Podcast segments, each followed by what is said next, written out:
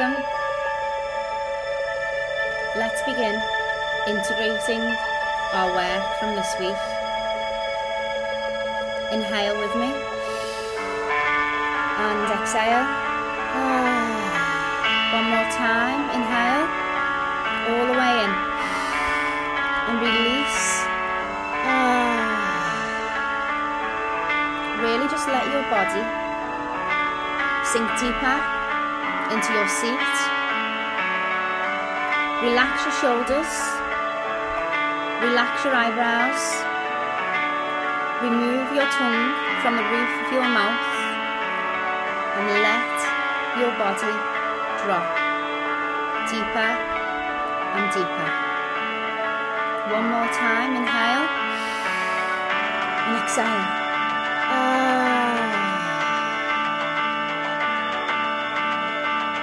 Self-sufficiency.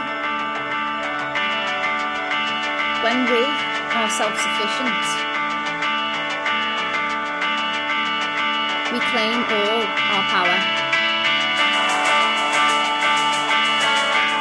There is nothing that we need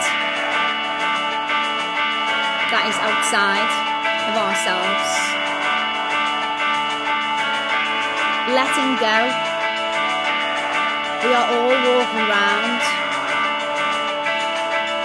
with a backpack on that is full. It's full of so much. Let's take all of those stones out. Imagine yourself walking with a backpack on across a hill and take out those stones one by one.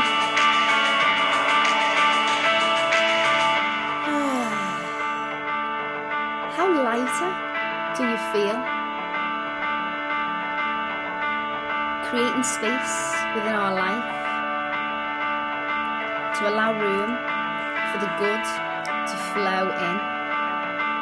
Being conscious with our time, what serves us, what doesn't.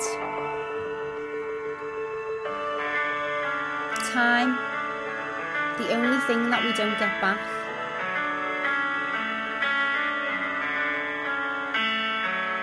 We spend it wisely.